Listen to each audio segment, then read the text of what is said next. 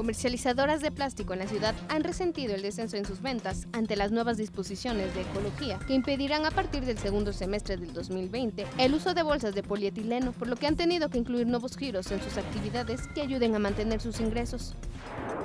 La Central Mexicana de Servicios Generales de Alcohólicos Anónimos anunció la realización de la vigésima quinta Semana Nacional de Información Compartiendo Esfuerzos, que se llevará a cabo del 27 de enero al 2 de febrero, en donde se sumarán más de 20 instituciones nacionales, estatales y locales para colocar miles de módulos de información en estas dependencias en las que se pretende concientizar a quien padezca de esta enfermedad, ofreciéndoles una alternativa de recuperación que ofrece el programa AA. De la misma manera, se repartirán folletos en los lugares más concurridos de la ciudad.